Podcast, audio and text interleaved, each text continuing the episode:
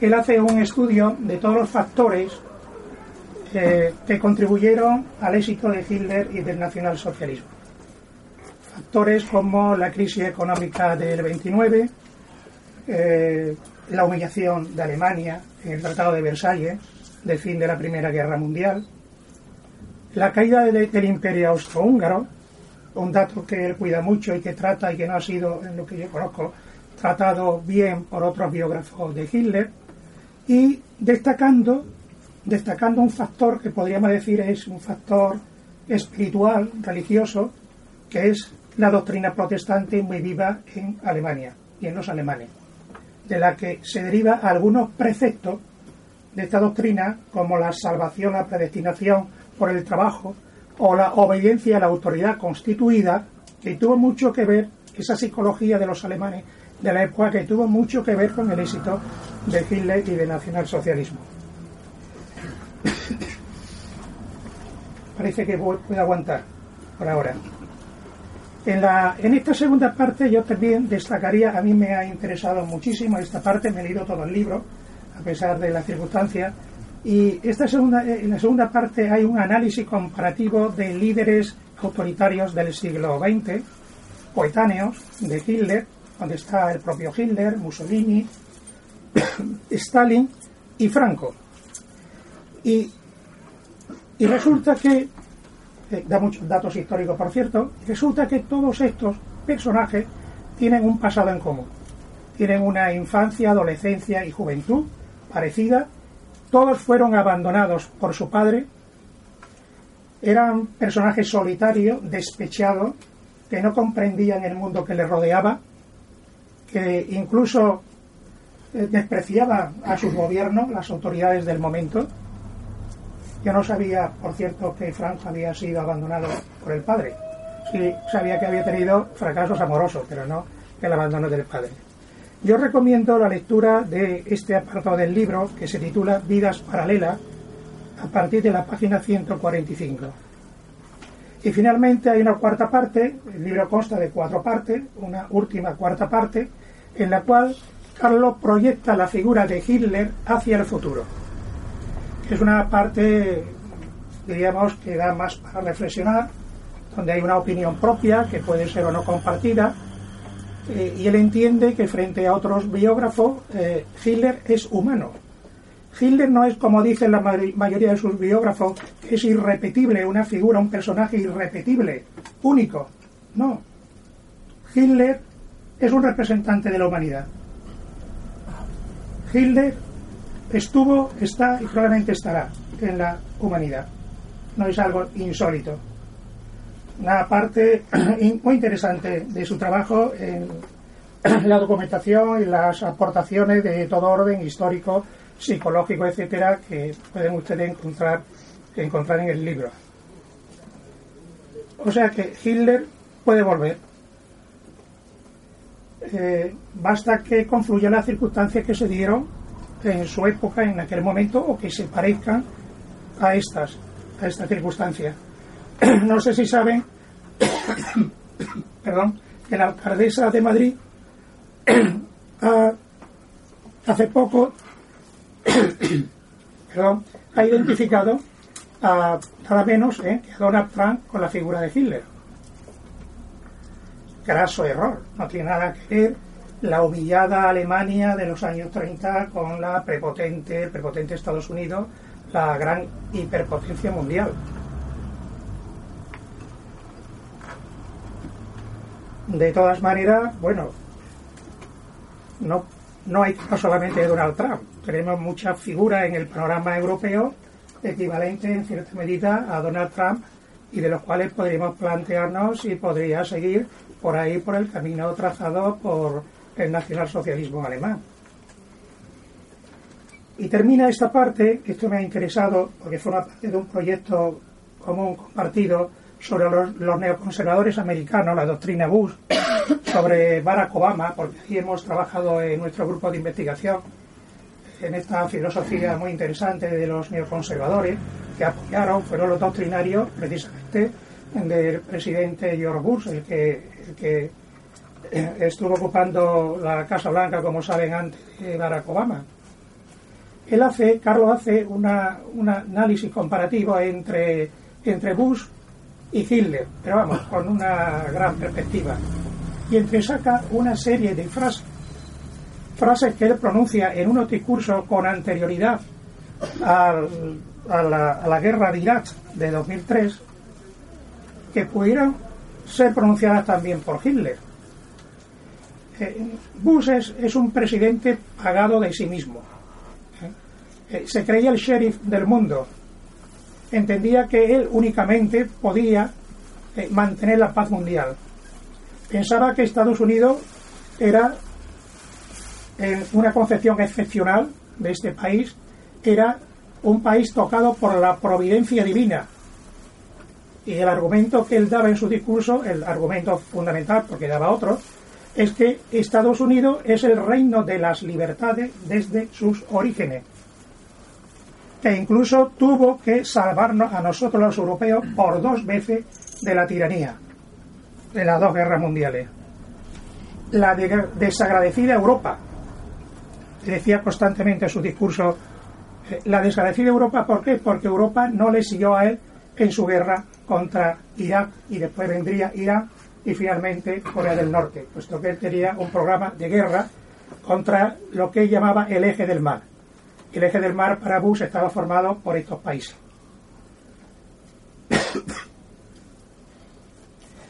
Eh, no sé si decirle lo que viene a continuación, pero lo digo porque al fin y al cabo es algo en broma y en serio. Eh, yo a veces hablo de Ahora estoy mirando la humanidad de Hitler desde el punto de vista no del dominador, sino de los dominados. Yo tengo una teoría, que le digo que medio en broma, que es la teoría elefantina, que algún me habrá, me habrá oído, y que hace una comparación entre los elefantes y los humanos. ¿Qué hacen los elefantes cuando aparece el cazador furtivo? Son valientes, son solidarios, se protegen entre ellos ¿Qué hacen los humanos cuando aparece el cazador furtivo de nuestra libertad? Cuando aparece el gilde de turno, ¿qué hacemos los humanos? Cobardes, delatamos a los familiares, incluso nada solidario, excepción de una minoría, evidentemente, estoy diciendo palabras duras, lo comprendo, sí. Excepto, pero he estudiado la historia y la historia es la que es, y ahí está como es el comportamiento de nuestra especie humana ante circunstancias especialmente graves.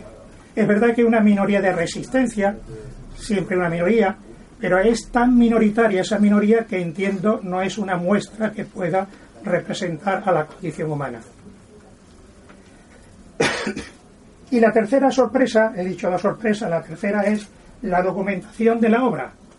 La documentación que ya de alguna manera venía dado por lo que, he explicado anteriormente.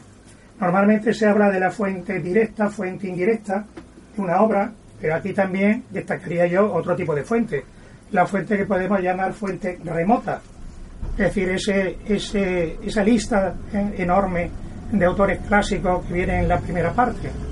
Pero además, en las fuentes directas trata los escritos de Hitler, pero también de los coetáneos a Hitler, compañero de viaje, los dictadores de la época y en lo que se refiere a las fuentes indirectas, pues hace, diríamos, un análisis constante de diálogo crítico con los trabajos más destacados sobre la figura de Hitler.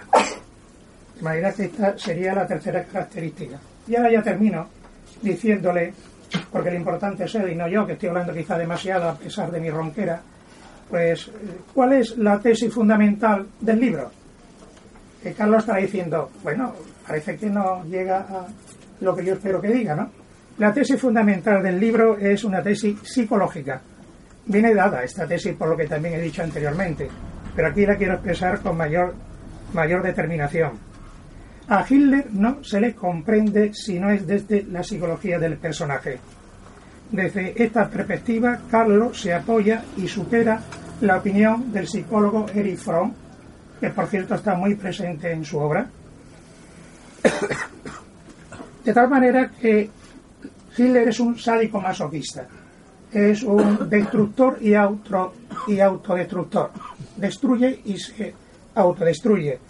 Realmente destruyó a sus enemigos, destruyó a Alemania y los alemanes y finalmente se destruyó a sí mismo.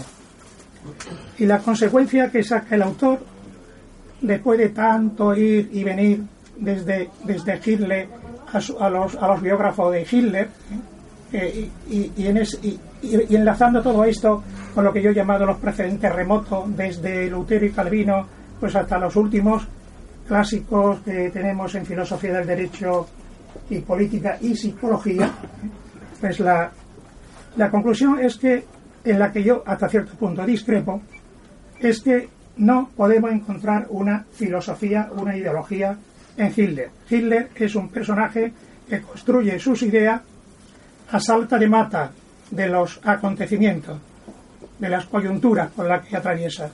De tal manera que eh, podemos hablar en Hitler, hablar suya, de un emocionalismo, pero no podemos hablar de una filosofía. Yo me atrevería a hablar de una filosofía a la que podríamos llamar filosofía emocional, eh, en la medida en que encontramos, leyendo su obra fundamental, eh, la obra fundamental de Hitler, Mi lucha, que por cierto ahora se puede leer, pero ha estado prohibida durante largo tiempo, o incluso leyendo obras menores, como por ejemplo eh, la transcripción, los textos de transcripción de las reuniones que tenía en el búnker, en el búnker con sus generales, o la charla de sobremesa, él, estaba tan pagado de sí mismo que había que escribir todas las palabras que dijera, incluso también la charla de sobremesa. Bueno, pues de aquí, de todos estos escritos de Hitler, yo creo que podemos sacar algunas, algunas ideas, algunas ideas, ideas con las que podríamos construir cierta filosofía emocional. Como diría yo, pues el darwinismo social, el concepto de ley de la naturaleza, el carácter positivo y moral del suicidio, cosa que me ha interesado mucho al leer el libro, porque eh, Hitler entiende que hay que suicidarse ante determinadas circunstancias. Que el honor del soldado fracasado es el suicidio, nunca la entrega, nunca la retirada. Tienes que suicidarte. Y además lo llevó a la práctica, o sea que no es que fuera una idea que se le ocurría, ¿no? O sea, que exigía, él exigía el suicidio de la misma manera que también recompensaba ¿no? los éxitos de guerra. y con esto termino. Eh, agradecimiento de nuevo y un aplauso, ¿no? Pienso yo para, no para mí, sino para Bueno, muchas gracias, Ramón. Yo, me voy a quedar sentado si no importa, perdonar a los que estáis de pie, pues la asimetría, pero bueno, que mm, nada, muchas gracias por venir a todos y, nada, yo mm, no voy a hablar mucho tiempo porque bueno, pues se trata de si, si os apetece después pues comentarme algo o preguntarme lo que veáis vosotros. Bueno, Ramón yo creo que ha resumido bastante bien muchos de los puntos centrales del libro, ¿no?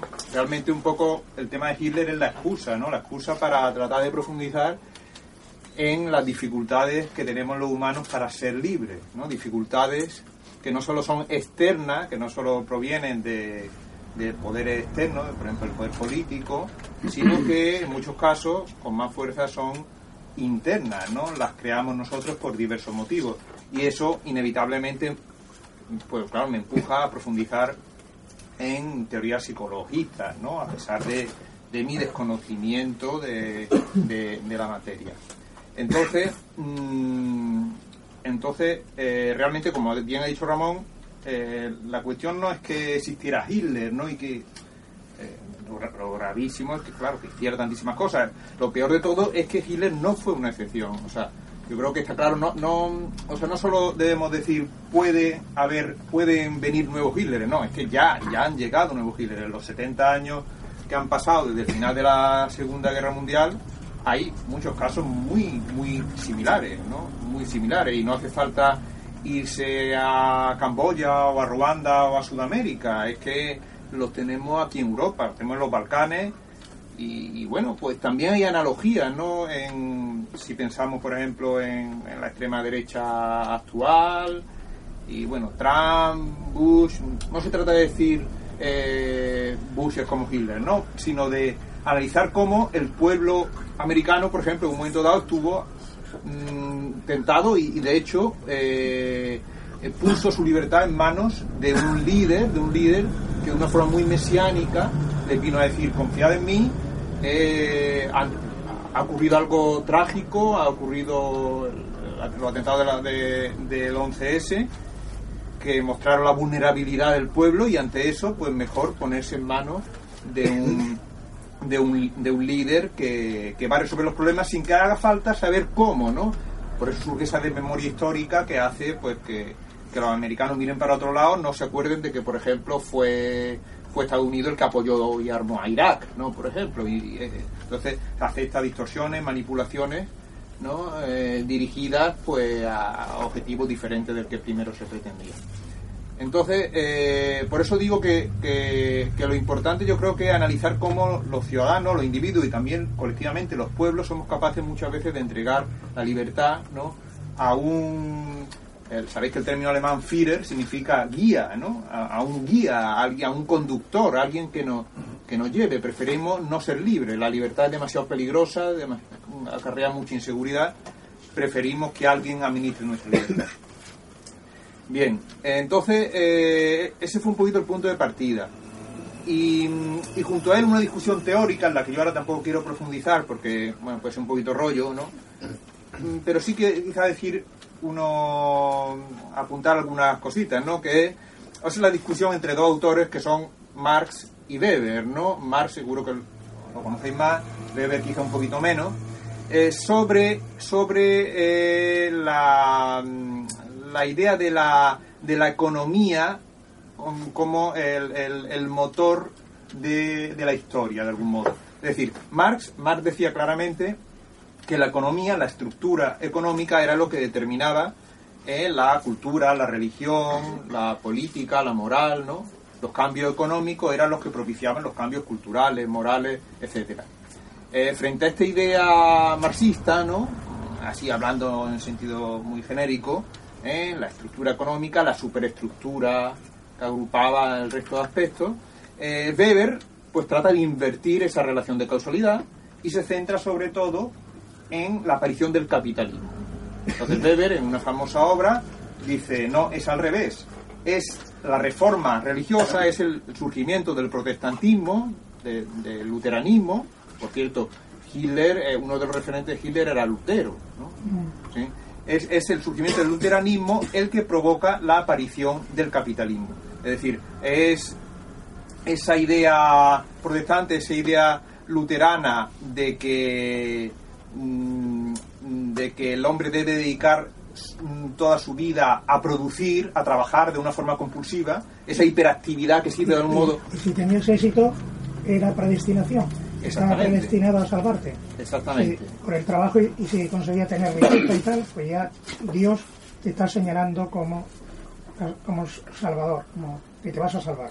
Exactamente. Entonces había que dejar la vida monástica de los cristianos medievales y había que dedicarse a, rendir, a producir, ¿eh? porque eso era la muestra del amor a Dios.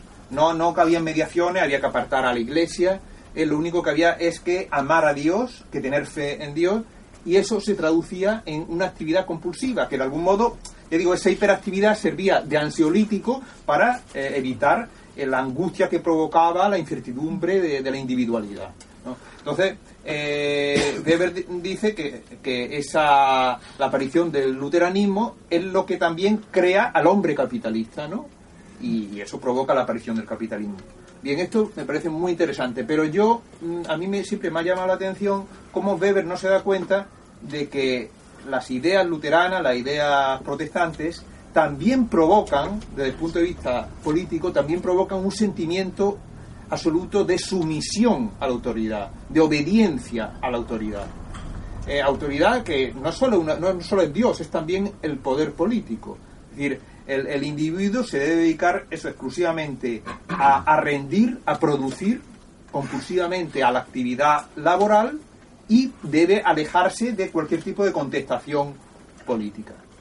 Y creo que eso es lo que explica que, por ejemplo, en el siglo XIX, mientras que en la mayoría de los países europeos hay revoluciones liberales o al menos cambios sociales importantes, se introduce el liberalismo, Alemania continúa tan inmovilista, tan absolutista, podemos decir. Incluso, incluso el industrialismo, el industrialismo que ah, en, Gran Bretaña pues penetra ya a partir de finales del 18, Alemania no llega hasta mediados del siglo XIX. Pasa que es un industrialismo que entra en Alemania de una forma muy vertiginosa y en 25 o 30 años, pues Alemania se convierte en una potencia industrial, lo cual a su vez acentúa ese vértigo colectivo ¿no? ante, el, ante, el, ante el cambio social. Entonces nos encontramos con que los alemanes, los alemanes mayoritariamente, excepto Baviera, mayoritariamente protestantes, luteranos, pues eh, viven en ese siglo XIX en el que ya desde 1870 se ha conseguido unificar el, Alemania, ya se ha construido un Reich, un nuevo Reich, y, pero el manto, el manto protector del, del Kaiser, del emperador de Prusia, que pasa a ser emperador de Alemania, pues los, los, blinda, digamos, de, de, los vientos de libertad que están soplando por, por otros sitios europeos. ¿no? ¿Qué ocurre? Que, que, con la derrota en la Primera Guerra Mundial, pues cae el Kaiser, ¿no? Además, además eh, surge la revolución espartaquista, de, de golpe, no, no solo obtienen por primera vez en la historia la democracia, la libertad, sino de golpe es una revolución comunista que imita la revolución soviética y triunfa en varias ciudades alemanas en el 18, finales del 18. Eh, también tienen que sufrir, como decía Ramón, la humillación del Tratado de Versalles, donde, el, como sabéis, pues Francia e Inglaterra pues imponen de una forma draconiana, desproporcionada, su, su voluntad a, los alemanes. La hiperinflación, es decir, sabéis que, que la, la, la, historia de que los alemanes pasan a empapelar sus casas con, con, con billetes de, de, miles de marcos no es una exageración, es la realidad. O sea, la hiperinflación es, es tremenda. Todo, todos estos factores se unen al, al, al, a la llegada por primera vez en la historia, como decía, de la democracia, de la libertad. Entonces, la reacción, la reacción es, desde mi punto de vista, una reacción que no viene derivada de que, de que exista un personaje como Hitler. Es decir, posiblemente si Hitler no hubiera existido, hubiera habido otra otra persona que hubiera cumplido esa misma función. Porque, porque y aquí es donde yo trato de profundizar en los aspectos psicológicos, eh, hay, hay, hay, una, por este conjunto de, de circunstancias, hay una tendencia colectiva de los alemanes a abrazar, abrazar a un jefe, a un, a un guía, eh, que que administre su libertad, ¿eh? que decida por ellos. Y así ellos renuncian, renuncian a la libertad. Por eso, como dices tú, sí, yo me baso mucho en Fromm, en el famoso libro de Fromm, El miedo a la libertad. Fromm escribió El miedo a la libertad en 1941. ¿eh? En 1941, cuando Hitler estaba ganando la guerra, iba a traicionar a, a, Stalin a invadir la Unión Soviética, no se conocía, por, por supuesto, nada de campo de concentración, y, ya en 1941 tiene la lucidez para hacer un análisis no político, tampoco económico del, del ascenso de Hitler al poder, sino especialmente psicológico. Es decir, eh, Hitler, como muchos otros seres humanos, que tras la disolución de sus vínculos primarios en la infancia con sus padres, con las figuras que satisfacen sus necesidades, eh, por el desarrollo evolutivo que ha habido en esa infancia, quedan desbordados ante la individualidad y ante ello recurren a mecanismos de evasión, mecanismos de evasión que dan lugar a relaciones de sumisión y dominación. ¿eh? Esto puede ocurrir en las relaciones personales, en relaciones de pareja, en relaciones entre padre e hijo, en relaciones laborales y también en relaciones con el poder político. Pues a nivel colectivo, de algún modo, también Alemania, también los alemanes habían quedado huérfanos ante el Kaiser, se sentían indefensos, tampoco habían sabido romper sus vínculos primarios, entre comillas, y por eso se abrazaron, se abrazaron y apoyaron a, este a este a este Führer. Sabéis que, que Hitler es, es votado eh, por el cuarenta y tantos por ciento en tres elecciones, pero después las encuestas, por muy manipuladas que pudieran estar, Mm, sí que realmente vienen a decir que el apoyo llega prácticamente al 80%. O sea, en el, Chile llega al poder en el 33, enero del 33, en el 35-36 se estima que entre el 75 y el 80% de la población alemana, incluidos muchos izquierdistas, apoyan apoyan a Hitler. ¿eh? Una cosa muy diferente de lo que pasa con el resto de los dictadores, ¿no? Prácticamente, Entonces, por eso a mí me interesaba ver cómo, cómo de algún modo eh, sí, el pueblo alemán se evade, también recurre a ese mecanismo de evasión de, de la sumisión y la dominación, que, que además eh, están entrelazados. Es decir, como bien explica Fromm, no hay sádicos y masoquistas, ¿no? El comportamiento sadomasoquista, la tendencia a la sumisión y la dominación, coincide la misma persona. Por eso yo, cuando trato de profundizar en el último año de Hitler, un último año en el que Hitler, Hitler, Hitler en su último año de vida, él se olvida ya de los judíos, de los comunistas, de los homosexuales. No, no, no, no. Él, él se centra en los alemanes, en los alemanes que merecen, merecen la extinción. No han sabido luchar, no han sabido ganar la guerra y, merecen la autodestrucción. En marzo del 45, cuando, cuando ya los soviéticos están a 20 kilómetros de Berlín, en marzo del 45 eh, Hitler elabora una norma que se conoce como Orden Nerón, el nombre era Medidas Destructivas en el territorio del Reich, destinadas a la autodestrucción absolutamente, a la destrucción de todas las infraestructuras, de todo lo que pudiera tener valor en Alemania, para que no cayera en manos de soviéticos y, aliados. Y está obsesionado con eso, o sea, prácticamente ya casi que no le interesa cómo, cómo va la guerra.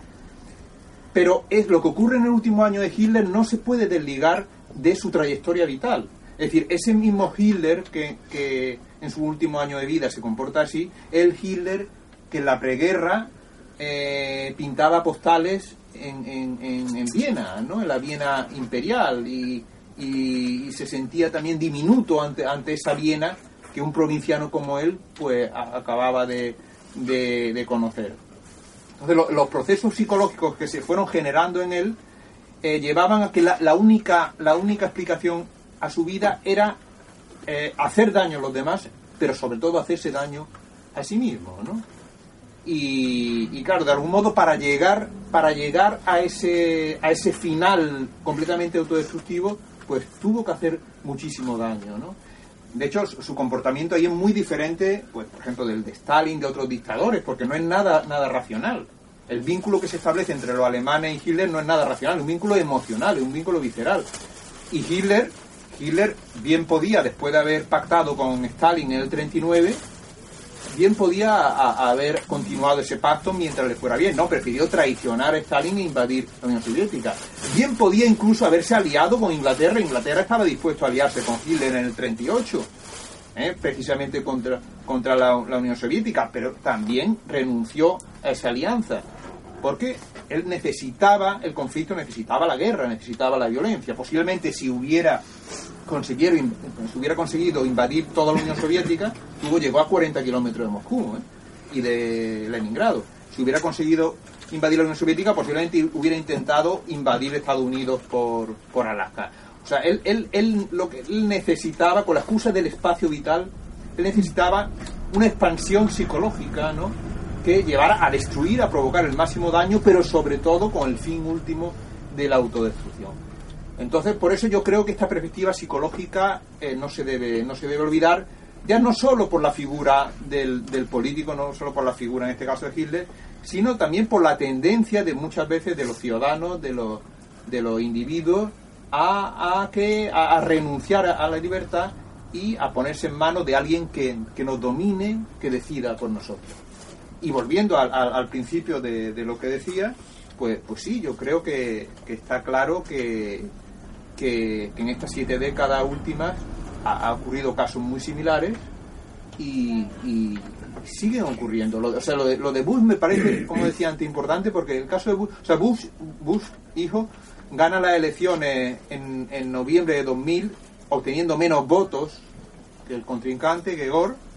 Se ve muy cuestionada su, su elección, nueve meses después son los atentados, y es cuando él ve que la forma de, de, de reforzarse eh, es, es, asumiendo una autoridad que, que, realmente no tenía hasta entonces, aprovechando esa sensación de vulnerabilidad que ve en el pueblo estadounidense, eh, diciendo, esta es la mía, eh, vamos a hacer guerras. Vamos a hacer guerras porque las guerras unen a los pueblos, ¿no?